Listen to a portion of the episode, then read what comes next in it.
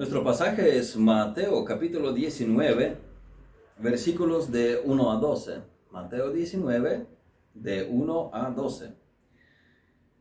Aconteció que cuando Jesús terminó estas palabras, se alejó de Galilea y fue a las regiones de Judea al otro lado del Jordán, y le siguieron grandes multitudes y los sanó allí. Entonces vinieron a él los fariseos tentándole y diciéndole, ¿Es lícito al hombre repudiar a su mujer por cualquier causa? Él respondiendo les dijo, ¿no habéis leído que el que los hizo al principio, varón y hembra los hizo? Y dijo, por esto el hombre dejará padre y madre y se unirá a su mujer, y los dos serán una sola carne. Así que no son ya más dos, sino una sola carne. Por tanto, lo que Dios juntó, no lo separe el hombre. Le dijeron, ¿por qué pues mandó Moisés dar carta de divorcio y repudiarla, él les dijo, por la dureza de vuestro corazón, Moisés os permitió repudiar a vuestras mujeres, mas al principio no fue así. Y yo os digo que cualquiera que repudia a su mujer, salvo por causa de fornicación, y se casa con otra, adultera, y el que se casa con la repudiada, adultera. Le dijeron sus discípulos, si así es la condición del hombre con su mujer, no conviene casarse. Entonces él les dijo, no todos son capaces de recibir esto, sino aquellos a quienes es dado. Pues hay eunucos que nacieron así del vientre de su madre, y hay eunucos que son hechos eunucos por los hombres, y hay eunucos que asimismo se hicieron eunucos por causa del reino de los cielos. El que sea capaz de recibir esto, que lo reciba. Me voy a centrar más en esta parte del pasaje, versículo 9, y yo os digo que cualquiera que repudia a su mujer, salvo por causa de fornicación, y se casa con otra, adultera, y el que se casa con la repudiada, adultera. Y el título del sermón es Divorcio y recasamiento. Cláusula de la excepción. Es lo que vamos a abordar hoy. Señor, pedimos que tú nos ayudes a entender lo que tú enseñas acerca de la familia y acerca de esta cuestión ah, difícil en varios sentidos. Difícil por ser en algunos puntos controversial y difícil porque revela la triste condición del ser humano, del pecador. Pero te pedimos que tú nos ayudes a entender tu palabra para en todo proceder con obediencia a la misma y honrarte con nuestras vidas y con todos los actos que tomamos en nuestras vidas. Tomar los actos que te honren a ti. Ayúdame a ser honesto con el texto y exponerlo, exponer lo que tu palabra enseña. En el nombre de Jesús te lo pido. Amén. Amén. ¿Por qué hablamos de esto? La iglesia que forma parte de la sociedad no es la sociedad, eh, sino parte de la sociedad. La iglesia no queda sin afectarse por la inmoralidad y eh, permisividad que reinan en el mundo y por los desafíos que la familia afronta en nuestros días. Tenemos que saber cómo dar respuesta escritural acerca del matrimonio, divorcio, recasamiento, y ser capaces de defender los ideales bíblicos, así como remendar matrimonios perjudicados. Este tono general de la sociedad penetra cada vez más en la iglesia. La preocupación por la fragilidad del matrimonio, las dificultades en el matrimonio, también persigue a los cristianos.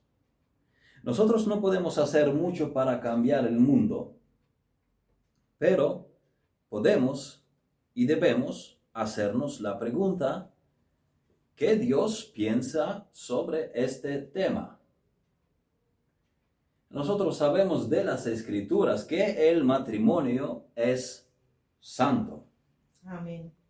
Donde quiera que el Señor Jesús hablase del matrimonio, Él matizaba que el matrimonio hay que guardarlo y hay que protegerlo. Hay que mantenerlo lo más que se pueda para que no haya divorcio, que Moisés por la dureza de los corazones permitió a repudiar a las mujeres. El Señor quiere que el matrimonio sea fuerte. Eh, Dios siempre ha deseado que el hombre y la mujer se casen en una relación monógama de por vida. Pero existen excepciones de esta regla, excepciones bíblicas que dan libertad y protección a la parte ofendida que es víctima de un divorcio. Algunas de estas excepciones han sido claramente perfiladas en la Biblia, tales como infidelidad física, de uno de los cónyuges. Hoy nos centraremos más en este aspecto.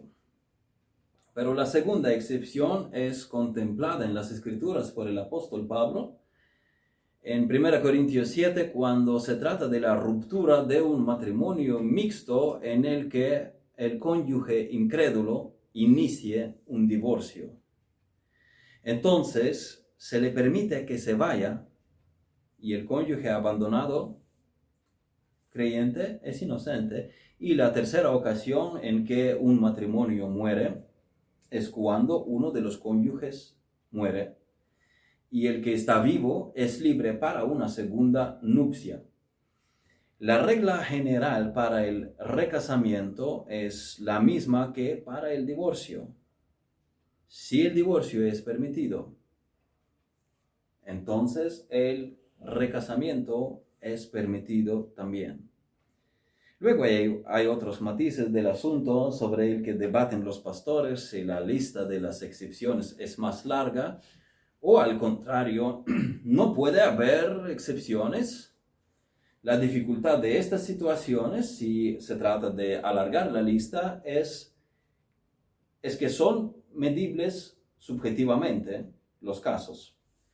Yo, sin embargo, creo que en el caso de la amenaza para la vida de uno de los cónyuges, y hemos habituado a que las mujeres mayormente, aunque no exclusivamente, sean más vulnerables, puesto que los hombres son más fuertes físicamente y muchos abusan de esta ventaja.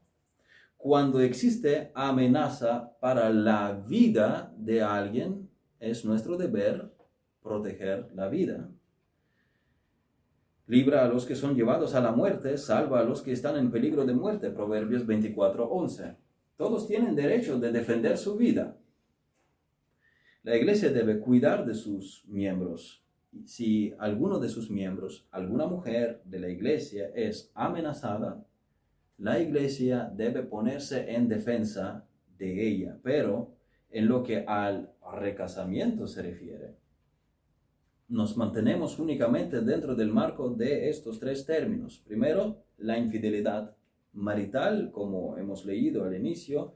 Yo os digo que cualquiera que repudia a su mujer, salvo por causa de fornicación, hay una excepción, y se casa con otra, adultera, y el que se casa con la repudiada, adultera, Mateo 19.9, también Mateo 5.32, pero yo os digo que el que repudia a su mujer, a no ser por causa de fornicación, hace que ella adultere, y el que se casa con la repudiada comete adulterio. Segunda situación es el abandono por parte del no creyente. Estás ligado a mujer, no procures soltarte, es, es 1 Corintios 7, 27. Estás libre de mujer y esto incluye divorcio también. No procures casarte. Más, también si te casas, no pecas. Y si la doncella se casa, no peca, pero los tales tendrán aflicción de la carne y yo os la quisiera evitar. A lo mejor Pablo ya preveía la persecución romana pronto. Es el segundo caso bíblicamente legítimo para divorcio, tanto como para recasamiento. El creyente puede casarse solo con una persona que sea creyente también. Mismamente en 1 Corintios 7:39 leemos, la mujer casada está ligada por la ley mientras su marido vive, pero si su marido muriere, libre es para casarse con quien quiera, con tal que sea en el Señor, que sea creyente también, que sea un hermano en fe. y, y en el caso de, un varón, que sea una hermana en fe. Y con este versículo apuntamos al tercer eh, salvoconducto para el recasamiento, la muerte de alguno de los cónyuges, como también leemos en Romanos 7, 2, porque la mujer casada está sujeta para la ley al marido mientras éste vive, pero si el marido muere, ella queda libre de la ley del marido. Volvamos a nuestro pasaje, que dice, y yo os digo que cualquiera que repudia a su mujer, salvo por causa de fornicación y se casa con otra, adultera, y el que se casa con la repudiada, adultera. La inmoralidad sexual es motivo de divorcio y recasamiento. Puede ser motivo para divorcio y recasamiento si uno opta por estas medidas. Si se permite el divorcio, se permite volver a casarse. Ahora, hay algunos que creen que el divorcio no se permite ni en caso de la infidelidad. Separación sí, pero no el divorcio. Y esto es lo que hoy vamos a abordar. Hace unos años tuve una interacción por email con un pastor aquí en España quien me preguntó sobre el divorcio. Y al darle yo mi postura, me contestó que no, que el divorcio no es permitido bajo ningún concepto y que en Mateo 19 se trata de una cláusula de ruptura del desposorio, no de matrimonio. Hay pastores que mantienen esta postura, la cual hace el pasaje de Mateo irrelevante, por la, eh, irrelevante para nosotros, ya que no vivimos en la cultura de desposorio compromiso legal para casarse.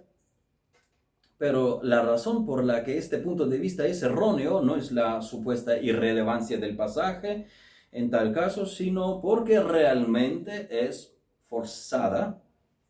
Existe una palabra para esto, eisegesis, la introducción subjetiva de ideas al texto, en contraste a exégesis, la extracción de ideas del texto que el texto tiene el lenguaje del pasaje es el de matrimonio, claramente. No hay ni una sola palabra sobre el desposorio, pero la popularidad de este error ha crecido en las últimas décadas. Es una nueva interpretación y muchos pastores son atraídos por ella. Voy a defender esta cláusula de la excepción para el matrimonio en que la infidelidad marital ha tenido lugar, alegando que el divorcio es justificable en el caso de la inmoralidad sexual de uno de los cónyuges. El cónyuge inocente puede, aunque no está obligado, iniciar un divorcio en el caso de la traición de este carácter, en el caso de la ruptura del pacto. Vamos a tener una breve serie, dos o tres sesiones, y en ellas consideraremos en este orden los siguientes aspectos. Primero, miraremos los argumentos de los que ven esta excepción dentro del marco del desposorio, no del matrimonio, y comentaremos sobre ello. Segundo, Mateo es el único evangelista quien incluye esta cláusula en su discurso sobre el divorcio, un punto significativo para entender la razón del debate en el contexto judío. Y este es el punto de los que defienden la postura de esponsales, pero el contexto judío del Evangelio de Mateo nos lleva a otras cuestiones del debate, no al desposorio, sino a las, eh, causas legítimas de divorcio. Y esto yo creo que vamos a abordar la, próxima vez. Y tercero, generalizar, generalizaremos la enseñanza bíblica sobre el divorcio y el recasamiento. En esta mañana hablaremos de los argumentos de desposorio de aquellos que afirman que en Mateo 19:9 no se trata de la ruptura del matrimonio por causa de la inmoralidad sexual, el texto dice, y yo os digo que cualquiera que repudia a su mujer, salvo por causa de fornicación y se casa por otra, adultera, y el que se casa con la repudiada, adultera. Así que hay gente que dice que Jesús no, habla aquí sobre el matrimonio, sino desposorio más bien. es algo propio del contexto de la sociedad judía. Nosotros no tenemos compromiso contractual, mientras el matrimonio judío se celebraba en dos fases, eh, empezando por un convenio legal sobre el futuro casamiento y el casamiento mismo después. Normalmente el tiempo entre los dos actos tomaba un año. A partir de entonces, desde que se consideran desposados, una vez que los futuros esposos están comprometidos legalmente, se ven como marido y esposa prácticamente, aunque aún no viven juntos, pero todos saben que se van a casar, eh, que hay un trato legal y el hombre prepara todo para el casamiento. Esto era un contrato legal. Eh, no se podía salir del compromiso por así, diciendo adiós. Había que deshacer el contrato, interrumpir el contrato. Había que tratarlo legalmente.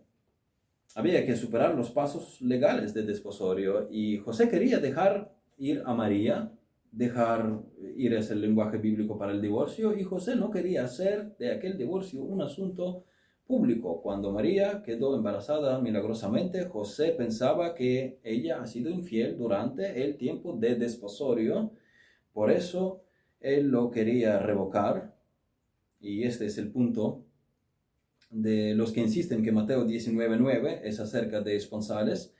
Entonces tenemos aquí esta idea de que la excepción es aplicable al esponsales, no al matrimonio, que no puedes repudiar a tu mujer, eh, divorciarte, salvo que ella fuese tu mujer en virtud del compromiso legal, el contrato del futuro matrimonio, no de un matrimonio actual.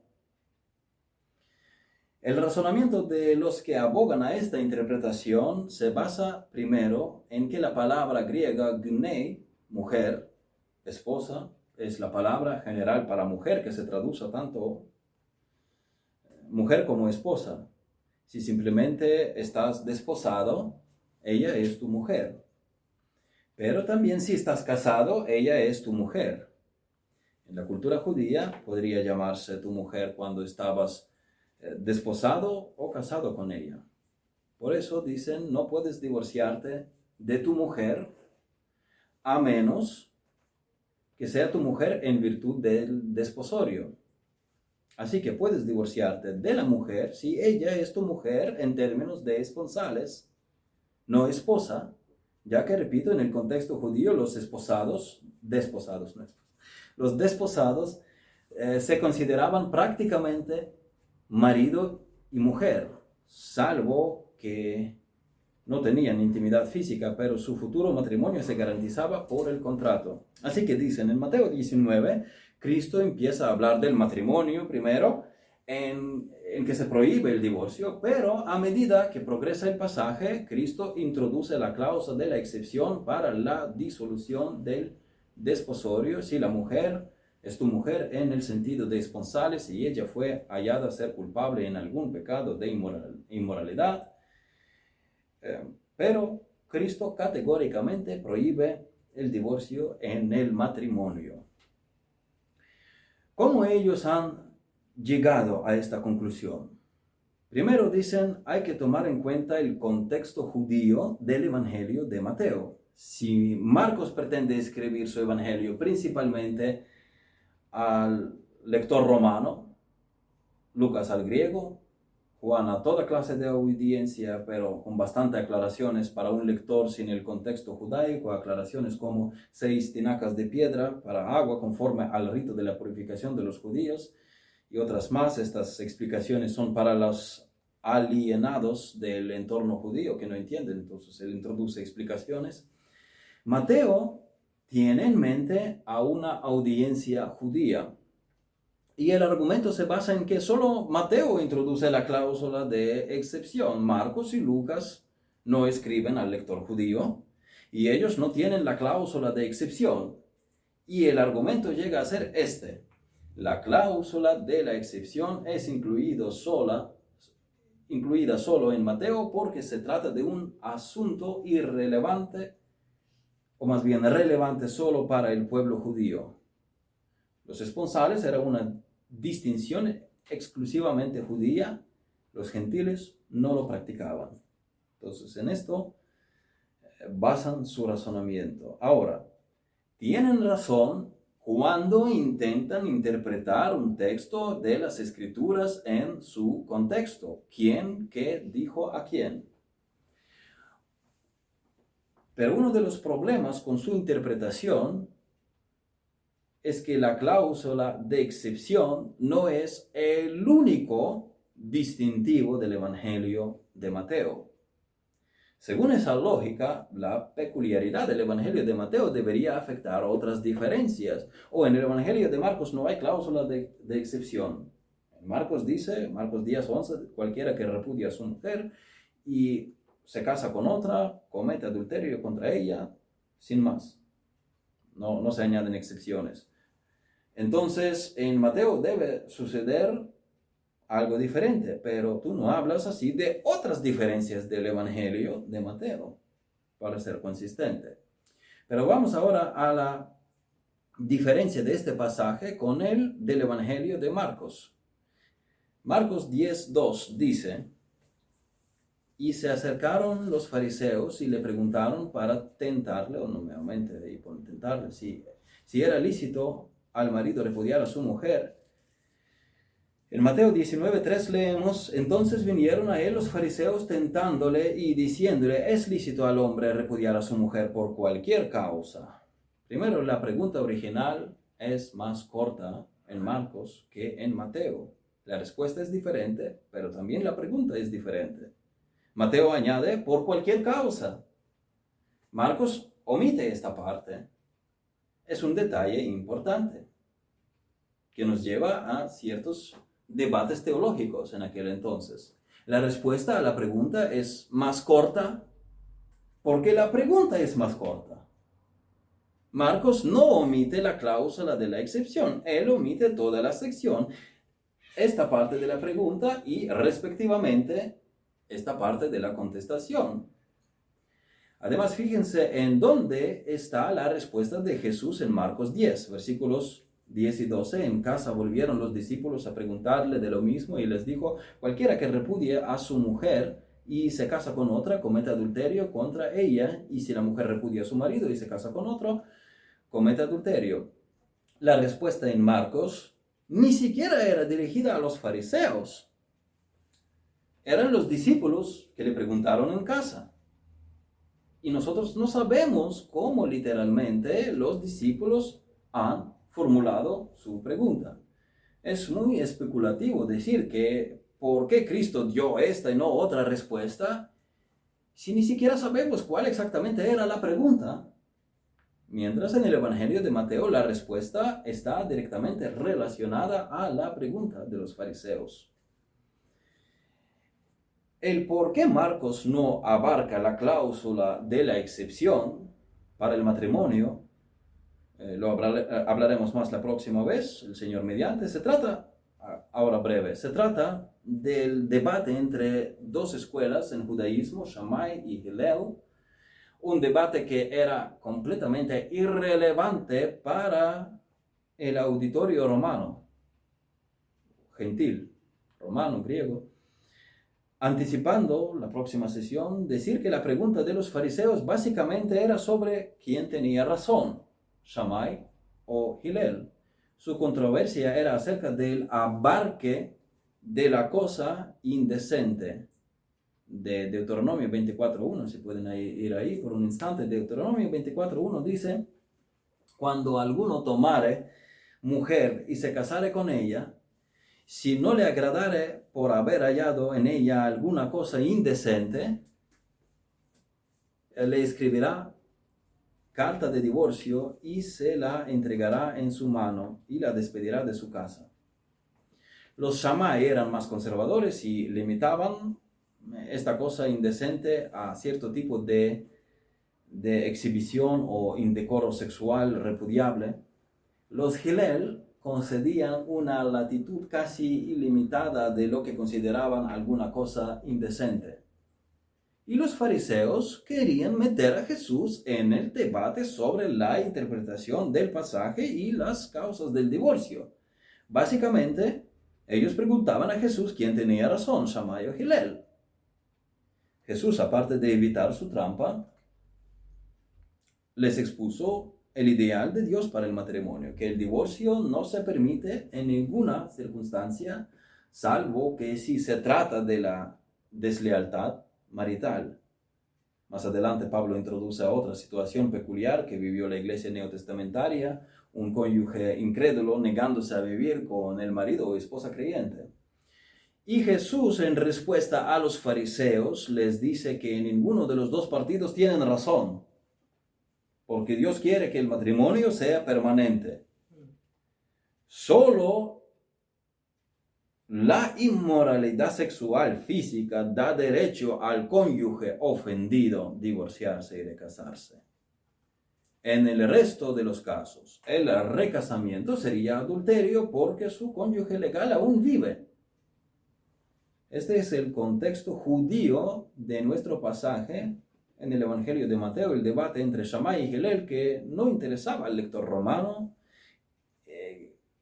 que qué escuela en judaísmo, cómo interpretaba Deuteronomio 24, era irrelevante por completo al lector gentil. El siguiente argumento de desposorio es José y María, ya que Mateo especialmente retrata esta historia para mostrar que es normal revocar esponsales por causa de la inmoralidad sexual, pero se prohíbe disolver el matrimonio para eh, por la misma razón. Pero esto significaría, si se permitiría, ah, interrumpir el desposorio por causa de la inmoralidad sexual, pero no iniciar un divorcio por la misma causa en el matrimonio. Esto significaría que Cristo enseñaba dobles estándares. La mujer cometió el mismo pecado, pero la diferencia es cuándo sucedió, antes del matrimonio o después de él. Esto se convierte en una cuestión incluso del momento en que se cometió el pecado, no del pecado mismo. Porque supongamos que incluso cuando se descubrió el pecado, pues, porque supongamos que la joven cometió el pecado antes de casarse y en el matrimonio se ha descubierto que no era virgen o demasiado tarde. Es decir, que si tus hijos infringen las normas las medidas dependen de cuándo se ha descubierto desobediencia. Si era ayer, les castigas de una manera. Si lo descubres hoy, los castigas de una manera diferente. ¿Y por qué las consecuencias deberían ser diferentes dependiendo de cuándo se descubre el pecado? No del pecado que se cometió, sino de cuándo se descubrió. En la ley de Moisés, de Moisés, eh, Deuteronomio 22, si se descubría la falta de virginidad, esto era un caso de pena capital. El caso de José y María no demuestra nada a favor de esponsales en Mateo 19. Más bien, esta historia nos muestra que si el divorcio fue permitido en el caso de la inmoralidad sexual en una institución mayor, mucho más el divorcio es permitido en una institución menor que es el desposorio. Claro. Ahora, otro argumento, partiéndonos de, de esa dimensión de Deuteronomio 22, de la pena capital por, por la inmoralidad sexual, otro argumento de los que defienden la cláusula en desposorio consiste en que Cristo no podía enseñar permiso de divorcio por causa de adulterio, porque el divorcio eh, no puede ser el remedio para la inmoralidad, puesto que según la ley el remedio era sentencia de muerte. Deuteronomio 22, 22 dice, si fuera sorprendido alguno acostado con una mujer casada con marido, ambos morirán, el hombre que se acostó con la mujer y la mujer también, así quitarás el mal de Israel. Pero la debilidad de este argumento es que él se destruye a sí mismo. Deuteronomio 22, 20 y 21 dice, más si resultara ser verdad que no se halló virginidad en la joven, entonces la sacarán a la puerta de la casa de su padre y la apedrearán los hombres de su ciudad y morirá, por cuanto hizo vileza en Israel, fornicando en casa de su padre, así quitarás el mal de en medio de ti. El hecho es que la pena de muerte, es decir, que después de este pasaje, vemos que también eh, los casos de la inmoralidad sexual antes del matrimonio se castigaban de la misma forma. Entonces, decir que ah, no se puede divorciarse en el matrimonio, pero en el desposorio sí, porque por el matrimonio el castigo es la muerte, no, el remedio no es el divorcio, entonces, ¿qué dirá sobre el desposorio? La ley prescribe el mismo remedio. El hecho es que la pena de muerte por el adulterio fue abolida después. Esto se demuestra mismamente en que José no quería divulgar la supuesta inmoralidad de María porque él era justo, nos informa Mateo. Justo no solo significa riguroso con los preceptos de la ley, sino de recto proceder, incluyendo la misericordia. Oseas 6:6 dice, porque misericordia quiero y no sacrificio y conocimiento de Dios más que holocaustos. Según la tradición judía, el castigo de apedrear a un hijo contumaz, por Deuteronomio 21, nunca se llevó a cabo. La aplicación de la ley fue a cargo de los ancianos del pueblo que a menudo eran misericordiosos. Los fariseos y escribas habían traído a la mujer adúltera para ver qué decía Jesús, apedrearla o no, porque ellos recordaban aún estos puntos de la ley y aunque los tenían abolidos, los podían usar convenientemente, en este caso para atrapar a Jesús. Y Jesús no dijo apedrearla. Así que en aquel entonces el divorcio era permitido y esto era la vergüenza por el resto de la vida, que ya era un castigo bastante grande en aquella sociedad por eso José no quería infamar a María. Al partido culpable no se le permitía reembolsar su dote y, era, era una vergüenza para toda la vida lo que ha ocurrido. La mujer sería deshonrada públicamente por el divorcio. El divorcio fue en aquel entonces aceptado como remedio por el pecado de adulterio. Luego nos dicen que en la frase por causa de fornicación, en Mateo 19:9, se usa una palabra que denota la inmoralidad premarital. Y para el adulterio existe un término más específico. Allí es la palabra porneia, fornicación. De esa palabra porneia viene pornografía. En eso los que afirman tal cosa, que porneia significa infidelidad premarital, tienen su equivocación. ¿Por qué? Eso es un término amplio. Es un término paraguas que abarca diversos pecados sexuales. Se refiere a cualquier impureza, infidelidad o inmoralidad concebible. Veamos algunos ejemplos. Eh, miren Ezequiel capítulo 16, versículos 32, 34. Dice, sino como mujer adúltera, aquí vemos adúltera. Sino como mujer adúltera que en lugar de su marido recibe a ajenos, ella está casada. A, todos, a todas las rameras les dan dones, mas tú diste tus dones a todos tus enamorados y les diste presentes para que de todas partes se llegasen a ti en tus fornicaciones. Y has sucedido contigo en tus fornicaciones lo contrario de las demás mujeres, porque ninguno te ha solicitado para fornicar y tú y tú das la paga en lugar de recibirla. Por esto has sido diferente. Se trata de una mujer casada aquí. Esto no es un pasaje de desposorio. Y es una fornicación lo que sucede con la mujer. El original será en hebreo, pero tenemos la traducción griega, Septuaginta, que usa ahí la palabra porneia. Amos 7:17 también dice, ella está casada y se usa el verbo porneua. En 1 Corintios 5:1, de cierto se oye que hay entre vosotros fornicación, y tal fornicación eh, cual ni aún se nombra entre los gentiles, tanto que alguno tiene la mujer de su padre. Aquí pornea es incesto, no es estrechamente eh, inmoralidad premarital. También 1 Corintios 10, 8 dice, no forniquemos como algunos de ellos fornicaron y cayeron en un día 23 mil, Apocalipsis 2.14, pero tengo unas pocas cosas contra ti que tienes ahí a los que retienen la doctrina de Balaam, que enseñaba a Balac a poner tropiezo ante los hijos de Israel, a comer de cosas sacrificadas a los ídolos y a comer fornicación, cometer fornicación. Decir que fornicación es solo para gente soltera significa que ninguno de los casados estaban involucrados en lo que ocurría en números 25. Miren también Apocalipsis 20, versículos, eh, Apocalipsis 2, perdón, versículos 20, 22.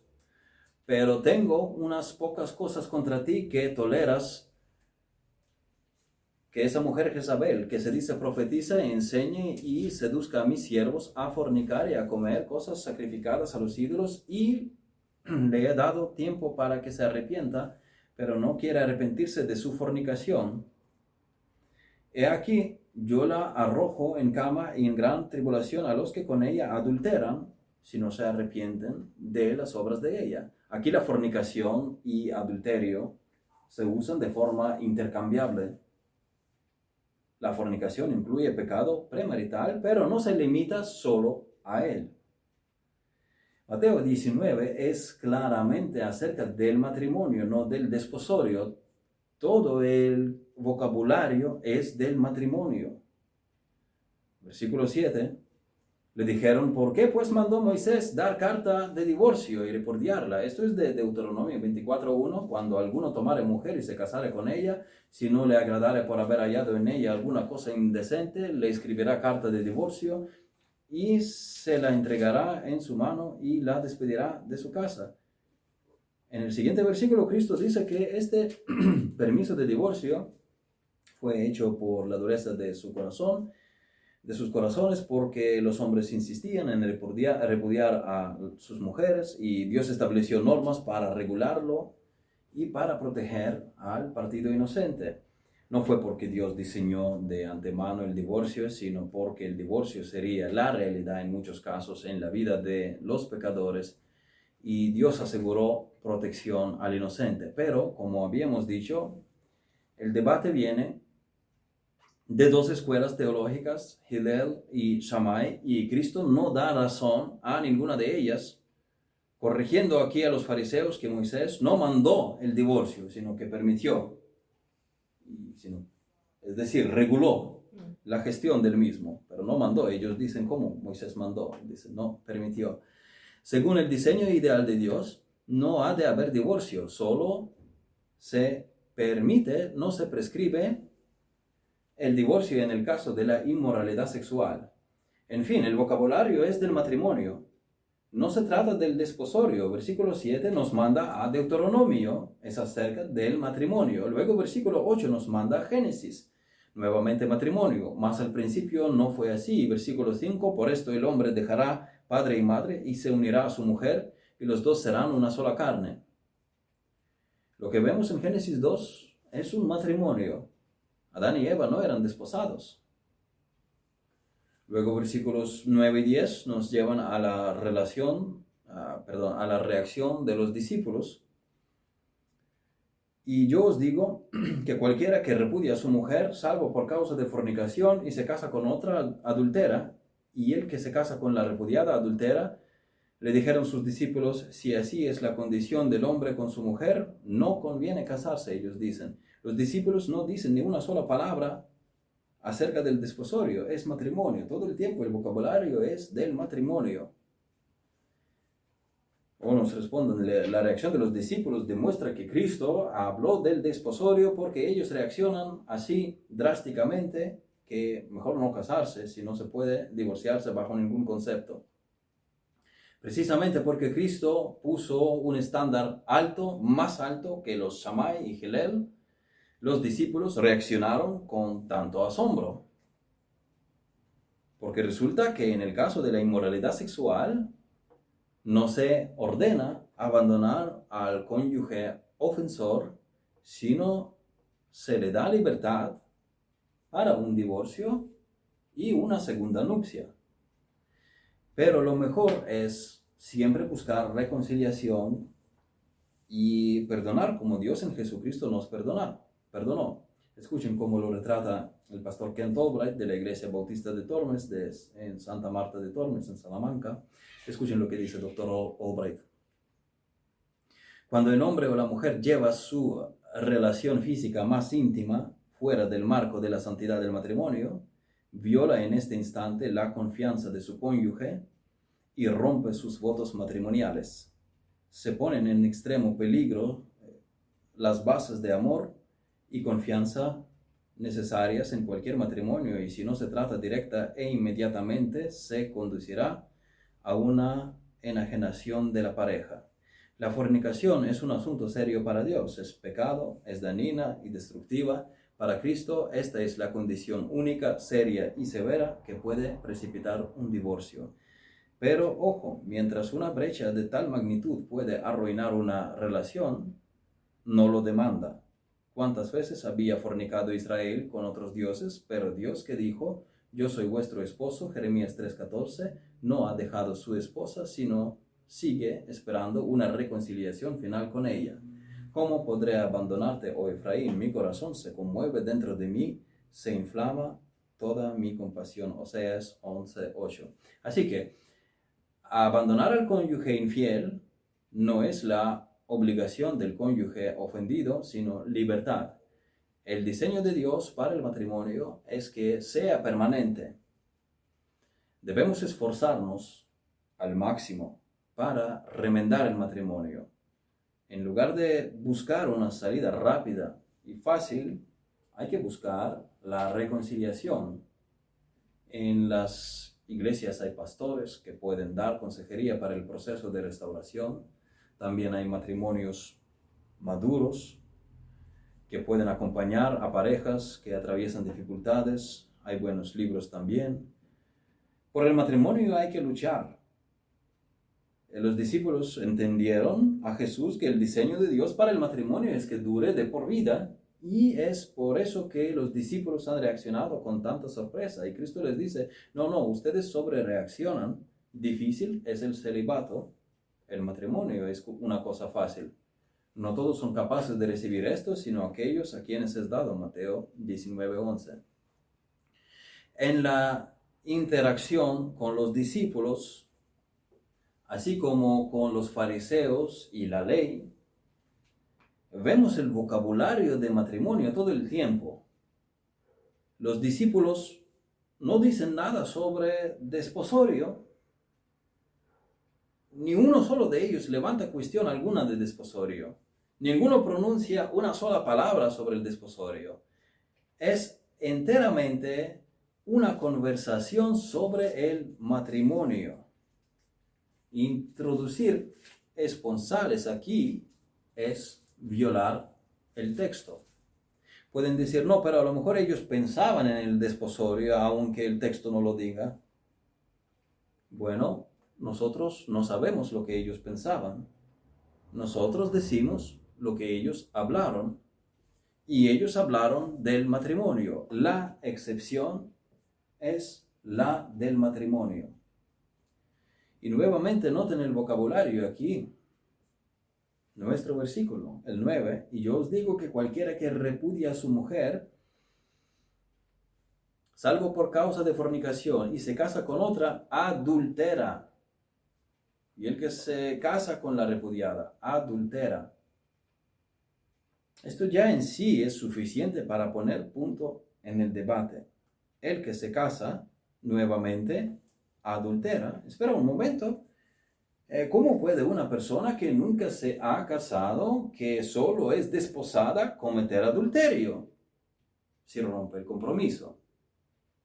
Si ni siquiera están casados. Si fornicar significase una sola cosa, si, eh, significase inmoralidad premarital, eh, Cristo no diría adultera.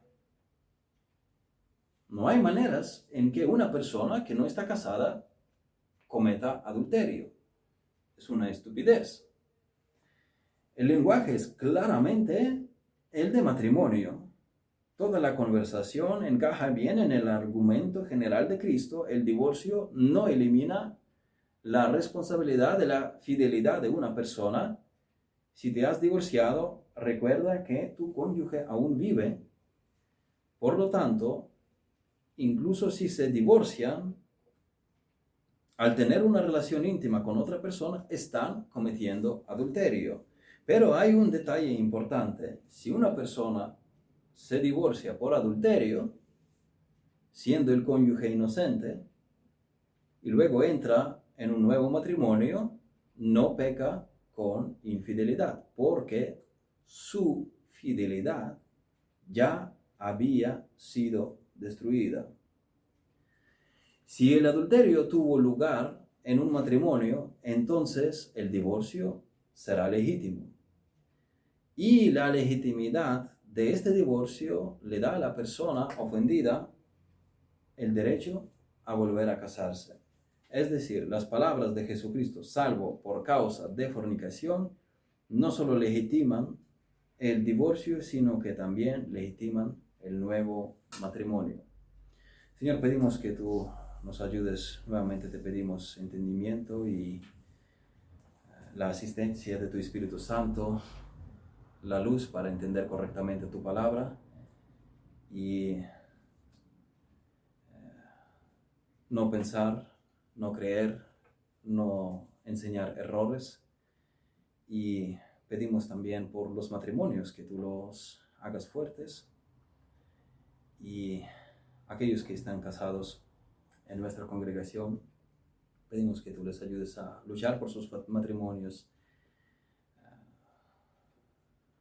tener cubiertos los, los frentes eh, de batalla ah, con la aplicación de tu palabra y con el proceder siempre que refleje madurez espiritual, aquellos que te conocen y aquellos que no están casados, te pedimos que tú también les ayudes a tener el concepto bíblico sobre el matrimonio, que lo que Dios unió el hombre no separe y luchar por el matrimonio y tener bases bíblicas en sus matrimonios futuros si tú les proveas.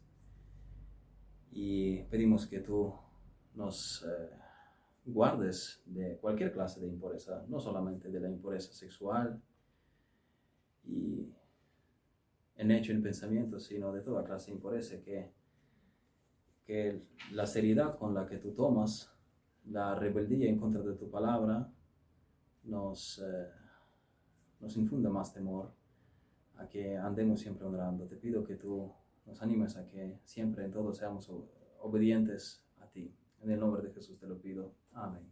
Amén.